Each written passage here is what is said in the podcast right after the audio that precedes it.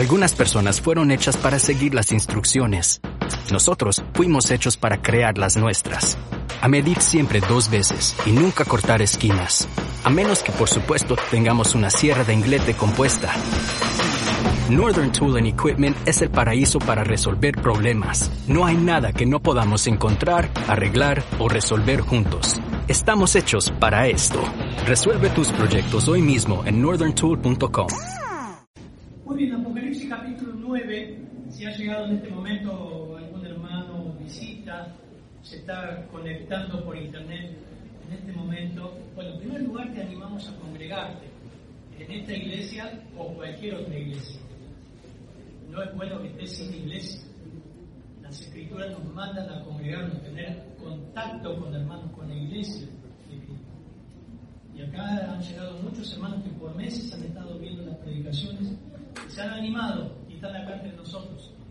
A mí me gustaría que después la cámara los lo tome, pero es precioso tener el contacto y poder servir al Señor también. Así que vamos a ir a nuestro texto de esta mañana, en Apocalipsis capítulo 9, versículo 13. Vamos a leer nuevamente, dice, el sexto ángel tocó la trompeta y oí una voz que salía de los cuatro cuernos del altar, el altar de oro que está delante de Dios, y decía el sexto ángel que tenía la trompeta, suelta a los cuatro ángeles que están atados junto al gran, al gran río Éufrates. Y fueron desatados los cuatro ángeles que habían sido preparados para la hora, el día, el mes y el año para matar a la tercera parte de la humanidad. Y el número de los ejércitos de los jinetes era 200 millones. Yo escuché su número. Y así es como bien la visión a los caballos, los caballos y a los que montaban. Los jinetes tenían corazas de color fuego, color de fuego, de jacinto y de azufre. Las cabezas de los caballos eran como cabezas de leones, y sus bocas salía, de su boca salía fuego como de azufre, humo y azufre. La tercera parte de la humanidad fue muerta por estas tres plagas, por el fuego, el humo y el azufre que salían de sus bocas. Porque el poder de los caballos está en su boca y en sus colas, pues sus colas son semejantes a serpientes. Tienen cabezas y con ellas hacen daño. Y el resto de la humanidad, los que no fueron muertos por estas plagas, no se arrepintieron de las obras de sus manos, ni dejaron de adorar a los demonios y a los ídolos de oro, de plata, de bronce, de piedra, de madera, que no pueden ver, ni oír, ni andar. Y no se arrepintieron de sus homicidios, ni de sus hechicerías, ni de su inmoralidad, ni de sus robos. Padre, gracias por este texto.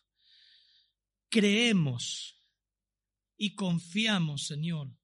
Nuestra fe está segura en tu palabra inerrante, inspirada por vos, Señor. Por eso traemos este texto para estudiarlo, Señor, para que tú obres conforme a tu divina y santa voluntad en tu iglesia. Alimentarnos, animarnos, sacudirnos, Señor, redarguirnos.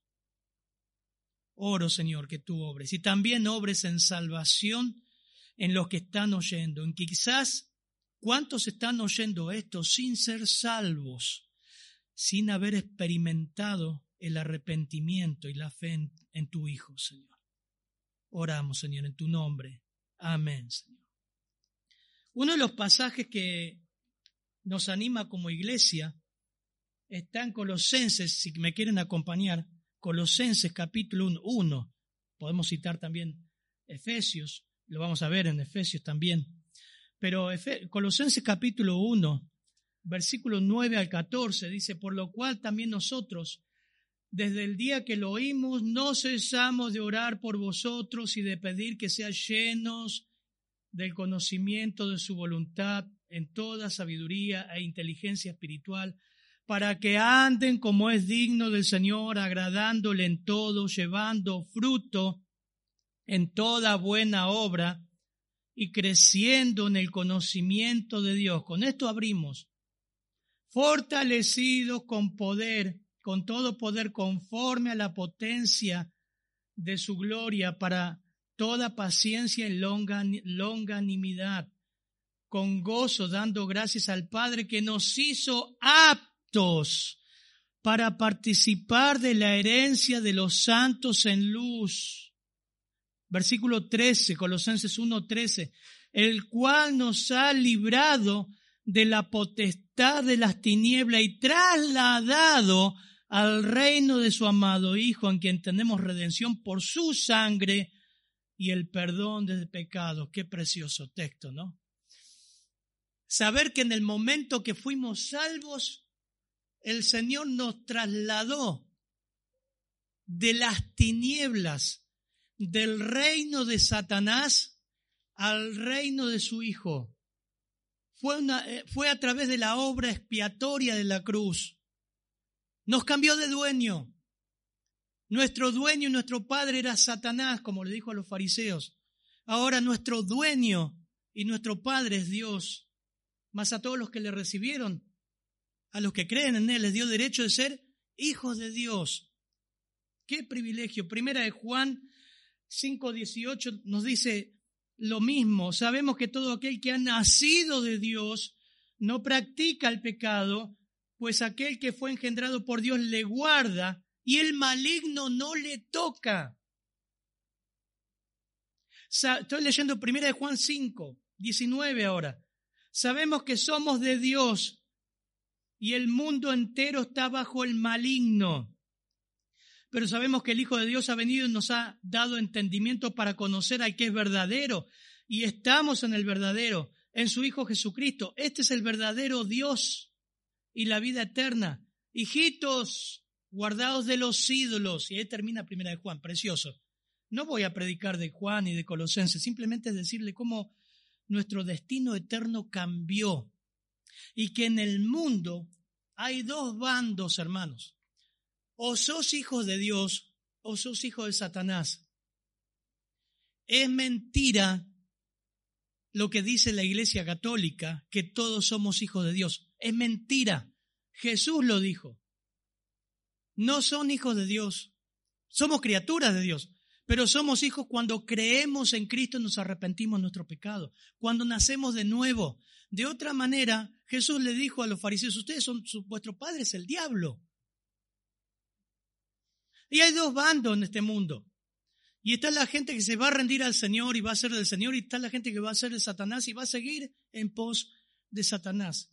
El pasaje de hoy es terrible. Hemos entrado en el capítulo 9 el domingo pasado donde vimos que, vimos que Dios mismo trae el infierno a la tierra.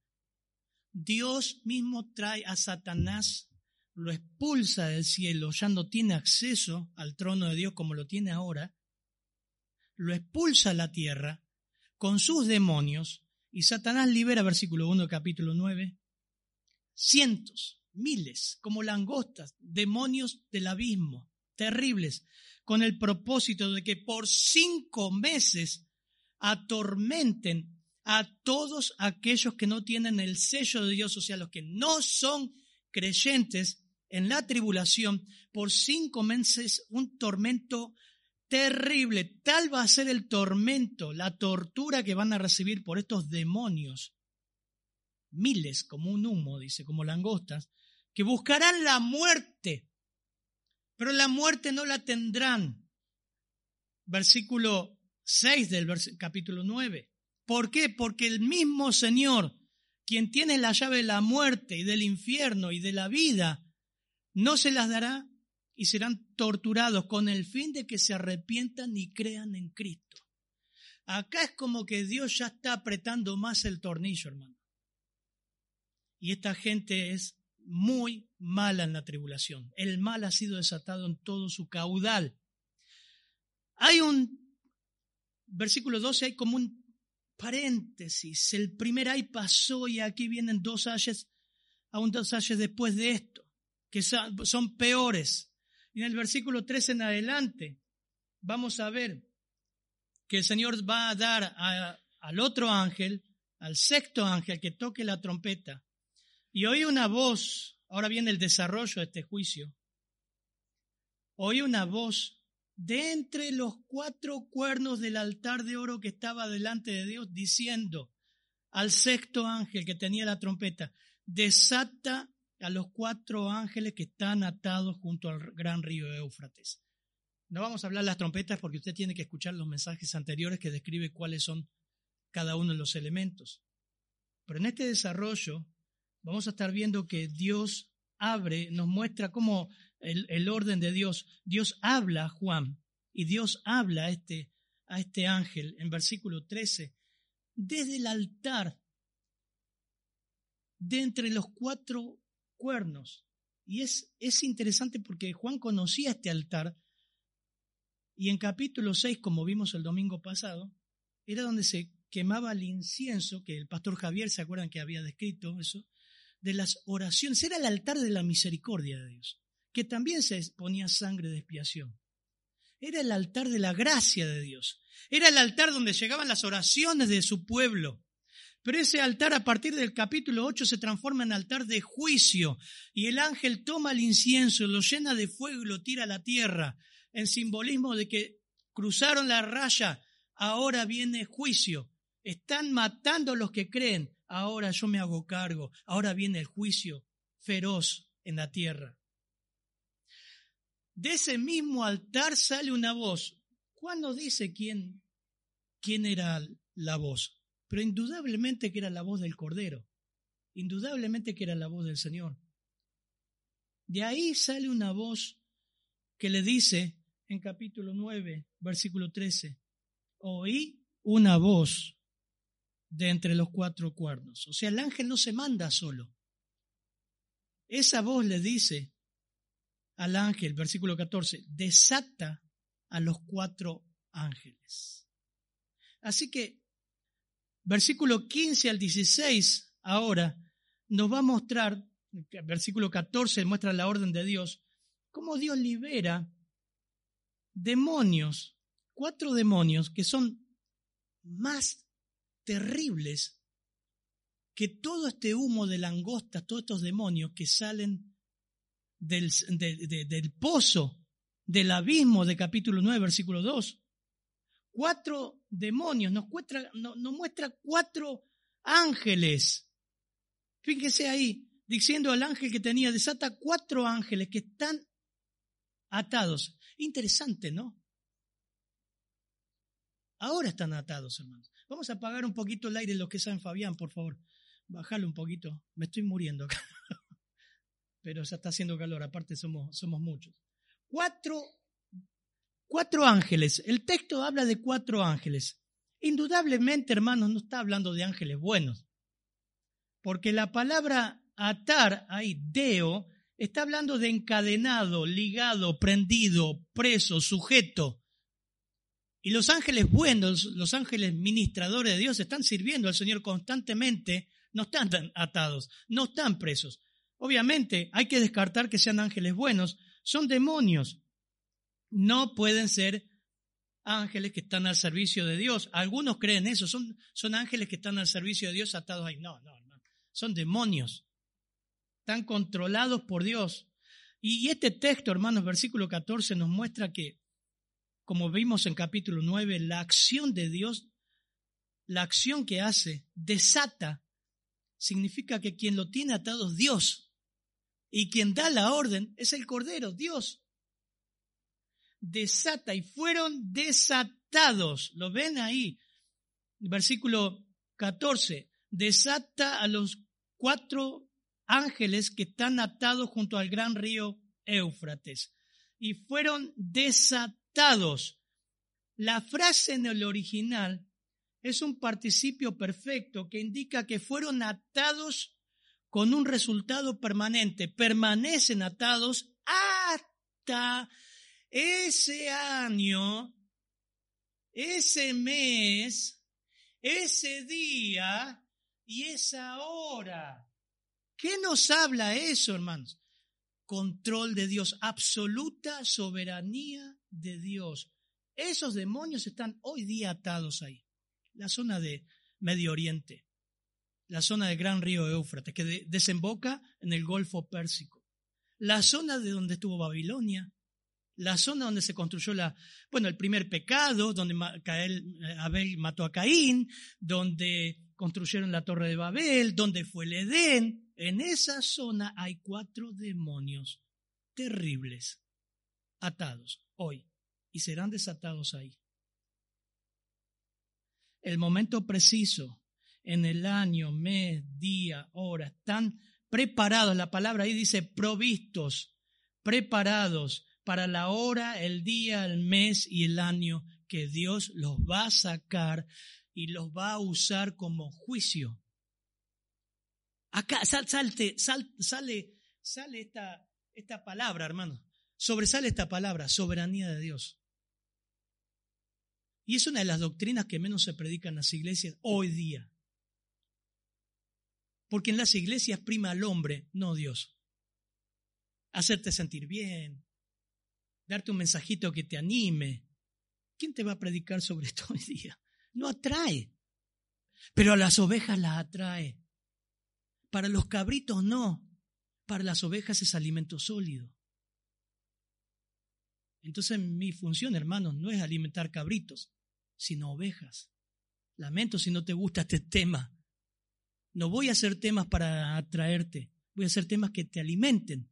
Y no voy a hacer el tema, simplemente leo los textos y lo vamos explicando y el Señor va aplicando su palabra. Quiero leerle sobre la soberanía de Dios este hermoso libro de, Pink que nos muestra sobre el versículo 14, hacemos como un pequeño paréntesis ahí, pero a mí me llama poderosamente la atención cómo Juan, el Señor a través de Juan dice, hermanos, hermanos, desata los cuatro ángeles que están eh, atados junto al gran río Éufrates. O sea, están atados. Se hizo una vez y permanecen ahí. Pero fueron desatados los que estaban preparados para la hora, día, mes, año, a fin de, tienen un propósito. Dios lo preparó para ese propósito. Es Dios. Él hace lo que quiere, porque es Dios. Ay, pero yo creo en un Dios de amor. Vos tenés que conocer al verdadero Dios y sus atributos. Cuán diferente es el Dios de la Biblia del Dios de la moderna cristiandad, dice Pink. Eh, el concepto de la deidad de hoy día predomina más ampliamente aún entre los que profesan estar atentos a las escrituras. Es una pobre eh, criatura, una patética parodia de la verdad. El Dios este, del siglo XXI es un ser impotente, frágil, que no inspira respeto a nadie que tenga dos dedos de frente. El Dios del sentir popular es creación de un sentimentalismo lacrimógeno. El Dios de muchos púlpitos de la actualidad es más digno de compasión que de temor reverente. Impresionante. Algunos textos, no voy a leer todo. La soberanía del Dios de la Escritura es absoluta, irresistible, infinita. Cuando decimos que Dios es soberano, afirmamos su derecho de gobernar el universo, que ha hecho para su propia gloria, según le agrade. Afirmamos que su derecho es el derecho del alfarero sobre el barro. Él puede moldear ese barro en la forma que él quiera, haciendo de la misma masa un vaso para honra y otro para vergüenza. Afirmamos que él no está sujeto a norma ni ley alguna fuera de su propia voluntad y naturaleza que Dios es ley a sí mismo y que no tiene obligación alguna de dar cuenta a nadie de sus asuntos. La soberanía caracteriza a todo el ser de Dios. Él es soberano sobre sus atributos, es soberano sobre el ejercicio de su poder. Lo ejerce según quiere, cuando quiere y donde quiere. Este hecho está probado en cada página de las, las escrituras. Durante largo tiempo, su poder parece estar dormido, pero de repente surge con potencia irresistible. Y surge acá, Apocalipsis 9. Uno, podemos verlo en Faraón, podemos verlo en las plagas de Egipto. Dios hizo lo que quiere. Algunos dicen, pastor, pero dice que Dios endureció a Faraón. Es verdad. Y también la escritura dice que Dios endureció a sí mismo. Él hace lo que quiere. El propósito era mostrar sus maravillas. En este caso, el propósito, versículo 15, fueron desatados los cuatro ángeles que habían sido preparados para la hora, el día, el mes y el año, para matar a la tercera parte de la humanidad.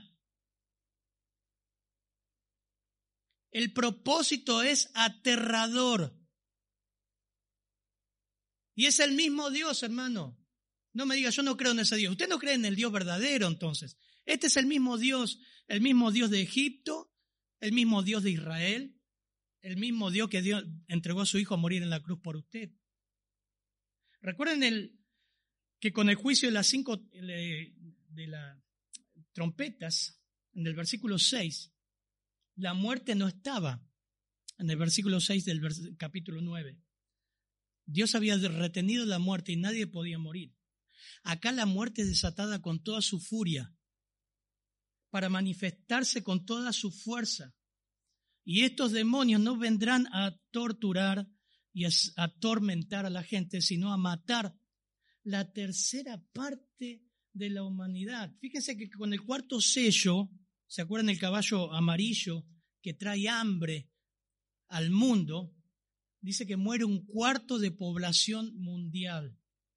Ahora este juicio matará a más de la mitad de la población mundial sin contar ese cuarto. Millones morirán. Millones. El mundo no será lo que hoy vemos. Y es interesante que aún con este número de muertos, con la cantidad que mueren, con el énfasis que pone el Señor, la gente no se va a arrepentir. Ahora, no se trata, hermanos, de eh, situaciones catastróficas que ocurren porque Rusia se rebeló y China y hay una guerra nuclear. No está hablando de eso, está hablando que Dios libera demonios para matar a la humanidad. No, no está hablando de humanos acá. Son desastres y contabilizados. Los desastres no, no son contabilizados. Acá son hechos bajo el control de Dios. Va a morir tanta cantidad de gente. Un cuarto. Ahora va a morir tres cuartos, la tercera parte de la humanidad. Miren, no, no le estoy mintiendo, miren, versículo 16. Y el número de los ejércitos, porque sigue el texto, y fueron desatados, dice, a fin de matar a la tercera parte de los hombres. Y el número de los ejércitos de, de los jinetes eran 200 millones. Versículo 16, ¿lo ven ahí? Ahora miren, punto seguido dice, respeten la gramática. Punto seguido. Juan dice, acá, ¿qué dice? Yo oí su número. No me digas alegorías, hermano.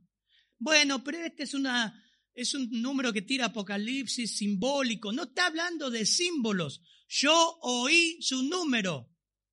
¿Qué te está diciendo ahí, Juan? Que oyó el número. Claramente, Dios le dijo, son 200 millones. ¿Sabe qué te está indicando eso? Control de Dios. No cae un pelo sin que Él lo sepa. No muere un pájaro. ¿Se acuerdan, Mateo, lo que el Señor decía? Sin que yo lo sepa. Él sabe todo y Él hace todo. Yo oí su número, 200 millones de demonios. Hay más demonios. Acá hay cuatro ángeles que son muy poderosos. Muchos dicen que estos ángeles fueron los que guiaron a Babilonia y a grandes imperios en guerra contra Israel. Muchos dicen eso, eh, tomando el Antiguo Testamento. Pero más allá de eso, son cuatro demonios muy fuertes que van a comandar a 200 millones de soldados demoníacos, de huestes demoníacas. Hay más demonios que van a responder a estos cuatro, son 200 millones. Súmenle los demonios que vagaron por la tierra durante todo el tiempo, las legiones, ¿se acuerdan el endemoniado Gadareno? ¿Cómo te llamas? Legión, porque somos muchos. Lo que tocamos hoy en Efesios capítulo 6, la armadura de Dios, que el creyente tiene batalla contra demonios, que nosotros no la libramos, la libra el Señor. No estamos llamados a a resistir demonios, hermano. Estamos llamados a pararnos firmes en contra de Satanás. Es distinto. Estamos llamados a reprender demonios, sino estar firmes y fieles y el Señor pelea por nosotros. A esos demonios que ya están, tienen que sumarle los de capítulo 9 del sismo, donde, eh, del abismo, donde sube tantos demonios como langostas. Todos esos demonios van a conformar este número que Juan dice, yo escuché su número. Juan no se puso a contar los demonios, hermano.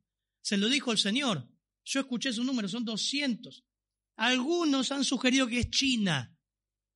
En la década del 70 se contabilizó a China con 200 millones de soldados.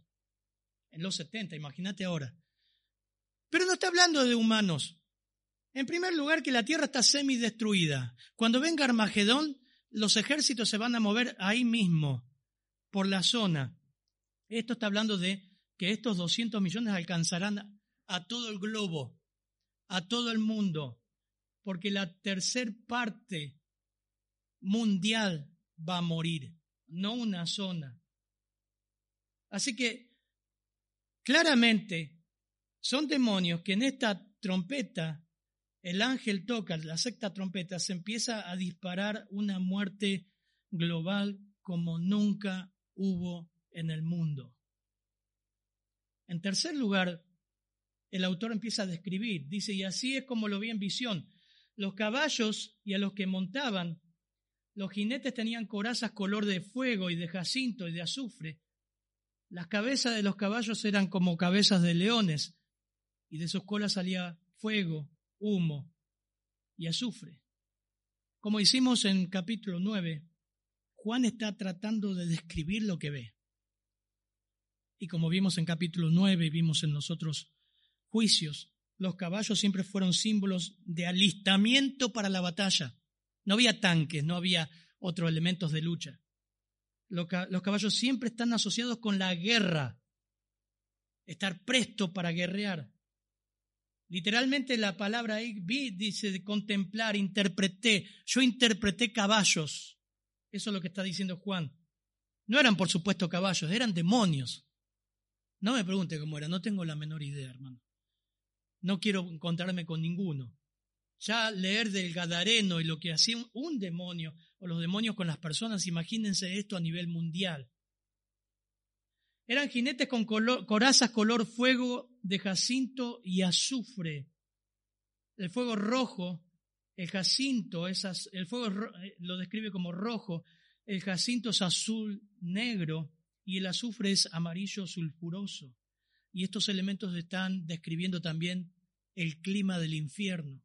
Pero también dice que la cabeza de los caballos eran como leones. Esto nos habla nuevamente de ferocidad, de acecho, que serán asesinos. Fíjense versículo 18 que por estas tres plagas fue muerta la tercera parte de los hombres por el fuego, el humo y el azufre. O sea, los van a incinerar, los van a asfixiar. Va a ser una matanza. hemos visto películas, ¿no? De, la guerra de los mundos, ¿se la guerra de los mundos actualizada? Uno imagina, no sé, lo, que, lo menos que viene algo a la mente así, pero va a ser más terrorífico porque son demonios inteligentes que van a perseguir y no los van a matar a ellos, van a vencer. Sus colas son semejantes, dice Juan, a serpientes. Tienen cabezas y con ellas hacen daño. No dice que eran serpientes, sino que se asemeja a algo venenoso y mortal para la humanidad. ¿Ma qué película de terror, hermano? Mirad la Biblia lo que dice. No es para asustar esto. Esto es una realidad. Durante 120 años Noé predicó del diluvio. No creyeron, se burlaron. Solo ocho fueron salvos. Y Dios terminó con toda una humanidad. Y vino el diluvio y como dijo el Señor, lo destruyó a todos. Esto está dando un aviso. Esto es algo sobrenatural, hermanos, que escapa a nuestra imaginación y solo podemos asegurar que hasta el versículo 19, me siguen ahí, versículo 19, será algo espantoso, indescriptible. Serán fuerzas demoníacas, que a diferencia de los escorpiones que infringen dolor, acá matan. La cantidad de muertos va a ser abrumadora va a colapsar el mundo entero. No solo harán sufrir, los matarán. Ahora, yo, yo estoy viendo, no, porque con este desarrollo no voy a especular qué son, qué pueden llegar a ser, no. Yo, hermano, le describo lo que dice el texto. Lo que interpreta Juan, los cómo, los similes, nada más. Si es China, Rusia, evidentemente que no lo es, son demonios. Ahora, con el desarrollo de este juicio, uno se pregunta, ¿qué reacción tendría usted frente a todo esto? Obviamente, si yo estuviera ahí, busco al Señor con todo el alma, me aferro al Señor en oración noche y día. ¿Qué reacción tendrá el mundo al ver todo esto? Hoy el mundo te dice el mundo va a cambiar, va a mejorar, el hombre va mejorando, es más bueno, el hombre tiene algo bueno. Un teólogo en la semana que alguien lo posteó, no me acuerdo quién era, un teólogo supuestamente cristiano dice que el hombre tiene algo bueno en su corazón. Todos somos buenos porque somos criaturas de Dios. Dios nos creó como Él, a imagen y semejanza. Fíjense la mentira satánica. Y no es así, ayer veíamos con los jóvenes. El hombre es malo desde que nace. Eh, hoy alguien lee, ¿se puede leer? Eh, creo que sale por el micrófono. Miren Eclesiastés 7:20. Eclesiastés 7, no tenés, tiene el Nuevo Testamento. Vamos a Eclesiastés 7:20. Miren lo que dice el libro de Eclesiastés capítulo 7 versículo 20. Ciertamente no hay hombre justo en la tierra Ciertamente no hay hombre justo en la tierra que haga el bien y nunca peque. Ciertamente no hay hombre justo en la tierra que haga el bien y nunca peque. Un poquito más de pimienta le ponemos. Miren, 7.29 de Eclesiastés. He aquí, solamente esto he hallado. Que Dios hizo al hombre recto, coma, coma, coma, hay, hay una coma. ¿Es verdad esto, hermano, sí o no? Sí, Dios lo creó así, Adán y Eva. Sigue, pero ellos buscaron muchas perversiones. No fue así al principio. Pero el hombre no es ahora como Dios lo creó. Miren la reacción. Vamos a leer el texto, versículos 20 al 21. Dice, y los otros hombres que no fueron muertos con estas plagas, ni aun así se arrepintieron de las obras de sus manos, ni dejaron de adorar qué. No escucho. ¿Qué cosa? A los demonios y a las imágenes de oro, de plata, de bronce, de piedra, de madera, las cuales no pueden ver, ni oír, ni andar. Versículo 21, 9, 21 y no se arrepintieron de sus homicidios, de sus brujerías, ni de su fornicación o perversidad sexual, traduce, ni de sus robos o corrupción. Bueno, es, es abrumador. El desarrollo del juicio es terrorífico, espantoso. Nadie quisiera ni siquiera imaginar ver miles muriendo, incinerados por estos demonios quemados, asfixiados, con el sadismo que lo van a hacer, la crueldad. Niños, grandes, viejos, no importa, van a matar a todos. Pero la reacción de la humanidad es tan espantosa como el juicio en sí. Porque, hermanos, así lo vimos en, Egipto. El corazón de Faraón se endurecía más y más al ver los juicios de Dios. Y es la misma forma que va a reaccionar la humanidad perdida, negando a Dios. Después de tantos juicios, tanta muerte, tanta destrucción, sabiendo que Dios está airado porque ellos saben que la ira viene del Cordero, recuerden. Es increíble saber y leer que aún así el corazón generalizado de la humanidad estará completamente endurecido con Dios. Pese a los 144 mil judíos que van a predicar el Evangelio, pese a los dos testigos, pese a los creyentes que va a haber que seguramente darán testimonio y serán muertos por ellos mismos, no creerán. Buscarán, el que les esté 720, perversiones. Será una era donde el hombre adore a los demonios. Adorarán a la bestia. Adorarán al anticristo. Por ende, adorarán los demonios. Los mismos demonios que los matan, ellos van a ser, los van a adorar. La palabra ahí que dice, fíjense, da una lista de pecados, Juan. Dice adoración de, de demonios en primer lugar, versículo 20. Y la palabra es proscuneo, la misma que utilizamos para el creyente que adora a Dios. Proscuneo con K, proscuneo. Y significa literalmente besar o como el perro lame la, la mano de su amo, abanicar, agazaparse, postrarse en homenaje, postrarse, reverencia. Literalmente habrá un aumento del satanismo seguramente impulsado por el, por el anticristo, por la bestia, pero va a ser el mismo corazón prediluviano, el mismo corazón perverso que tuvo eh, la gente que rodeó a Noé. Cuando entró al arca, cerró el arca y chao. La gente se burlaba, era asqueroso. ¿Se acuerdan que los mismos demonios convivieron con mujeres y tuvieron hijos? Habrá adoración de ídolos, que eso no va a cesar. La gente va a preferir morir que buscar al Dios verdadero. Seguirán adorando a sus virgencitas, a sus santos. 103, Salmo 103, versículo 34 dice, no destruyeron a los pueblos como el Señor les había mandado, sino que se mezclaron con las naciones. Israel cayó en esto. Israel cayó en esto. Aprendieron sus costumbres, Salmo 103, versículo 36. Sirvieron a sus ídolos que se convirtieron en lazo para ellos. Sacrificaron a sus hijas y a sus hijos, a los demonios. La sangre de sus hijos y de sus hijas, a quienes sacrificaron a los ídolos de Canaán, derramaron sangre inocente. Así se contaminaron en sus costumbres y fueron infieles en sus hechos. Terrible. Hoy sigue, pasando, hermanos sacrificio de animales, no sabemos, los mayas sacrificaban, ah, pero los mayas, la cultura maya. Nunca ha sido Machu Picchu lo más lindo que hay. Horrible es ese lugar. Sacrificaban a los bebés y a las personas como sacrificios a sus dioses, los mataban, derramaban su sangre. Pero Machu Picchu, qué belleza. La India, la cuna de la espiritualidad, ¿cómo no ha sido la India?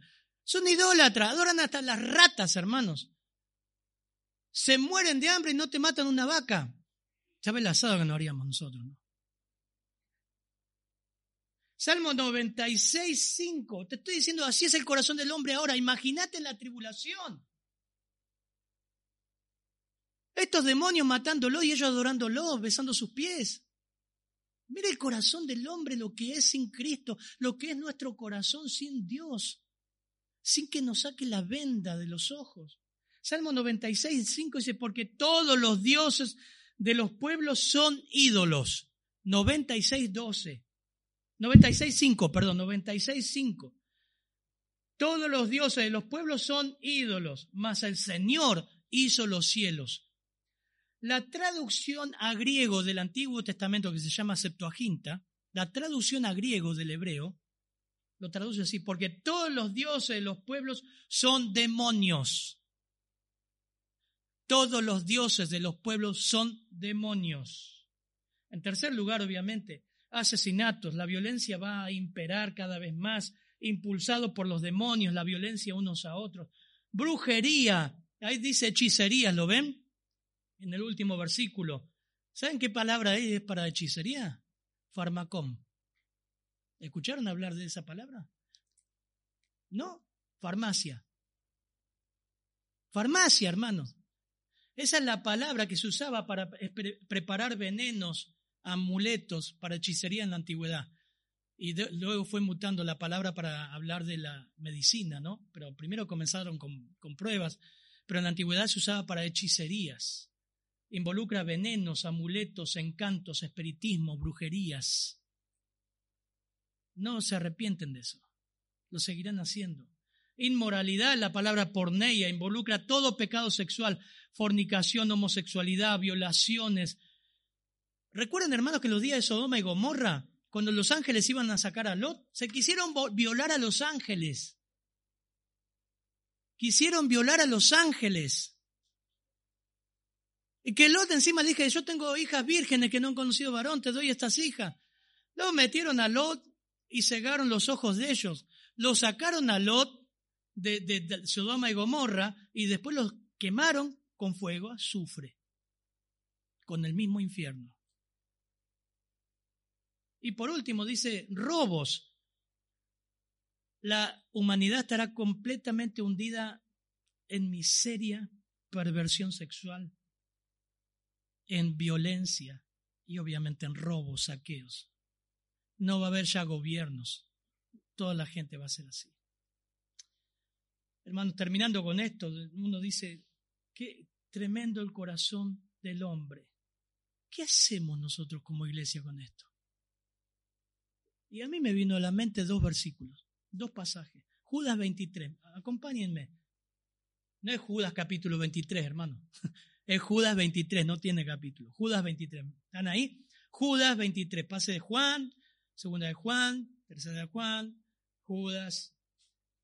Pero vosotros, amados, edificándoos en vuestra santísima fe y orando en el Espíritu Santo, consérvense en el amor de Dios esperando ansiosamente la misericordia de nuestro Señor Jesucristo para vida eterna.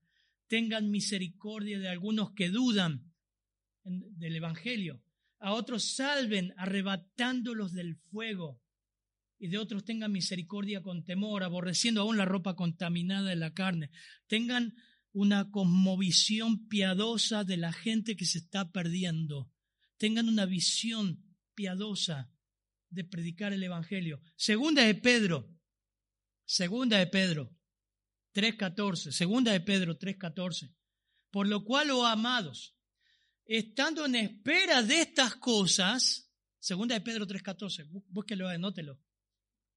Estando en la espera de estas cosas, procuren con diligencia ser hallados por Él sin mancha e irreprensibles, en paz y tened entendido que la paciencia de nuestro Señor es para salvación, como también nuestro amado hermano Pablo, según la sabiduría que le ha sido dada, os ha escrito, casi en todas sus epístolas, hablando de estas cosas, entre las cuales hay algunos difíciles de entender, las cuales los indoctos e inconstantes tuercen, como también las otras escrituras, obviamente para su propia perdición, los falsos maestros. Pero así que, vosotros, hermanos, oh amados, sabiéndolo de antemano, todas estas cosas que vienen, guárdense que no sean arrastrados por el error de los inicuos y caigan de vuestra firmeza, versículo 18, precioso. Hermano, es así, una meta constante, constante, constante. 70, 80 años, no importa. Antes bien, lo leemos juntos, 18. Antes bien, Creced en la gracia y el conocimiento de nuestro Señor Jesucristo. A Él sea gloria ahora y hasta el día de la eternidad. Antes bien, viendo estas cosas que vienen, sigan creciendo en la gracia y el conocimiento de nuestro Señor y Salvador Jesucristo. Estando a la espera de estas cosas, tengan en cuenta, tengan entendido que Dios es paciente Así que agarrá, volvé a orar por tu vieja, por tu mamá, tu papá, por tus hijos. Volvé a predicar el Evangelio. Agarraste a tarde y dice, ¿viste lo que viene? ¿Viste? No es un cuento. ¿Qué pasa con tu salvación? Así agarrarlo. Yo agarraba así a mis hijas. ¿Qué pasa con tu salvación? ¿Qué vas a hacer con lo que estás escuchando? Agarralo a tus hijos esta tarde. ¿Qué pensás de esto? Pero pregúntale, ¿qué pensás de esto? ¿Te llama la atención? ¿Vos crees que has nacido nuevo? No, no, hermano, papá, papá, por favor, no des por sentado que son salvos tus hijos. Siempre permitite la duda del error, no es pecado. Como hacía Pablo, examinaos si estás en la fe, examínense. Agarrá a tus pibes y decirle, sos salvo. Dame esa tranquilidad. Quiero ver frutos. Soy tu papá, te amo. Quiero ver que seas salvo. Yo sé que es algo humano. Yo sé que lo hace el Señor, pero nosotros debemos machacar en la salvación, como hizo Pablo con el rey Agripa. Yo sé, Yo sé que entiendes, yo sé que crees, por poco me persuade a ser cristiano, che. Agarra a tus hijos y hablale el Evangelio. Y usted que está oyendo hoy, ha escuchado mucho, ha ido a muchas iglesias, el hecho de ir a una iglesia no le salva. El hecho de orar no le salva. Usted debe creer, pero los demonios creen. Y los demonios se sujetan a Cristo. Usted debe creer y arrepentirse de su pecado y poner su fe en Cristo, que su sangre la derramó por usted. Comprometerse con el Señor, seguirle. Amén. Padre, gracias por tu palabra. Gracias. Qué privilegio es predicarla, Señor. Estos avisos de juicio, Señor, como iglesia lo tomamos como un aviso para predicar más el Evangelio, para hablar más a nuestros familiares, a nuestros hijos, sobrinos, vecinos, advertirles que viene juicio, Señor, pero que hoy la paciencia tuya es muy grande y tú has mostrado tu amor mas Dios muestra su amor para con nosotros en que siendo aún pecadores, Cristo murió por nosotros. Oramos, Señor, en tu nombre. Amén, Señor.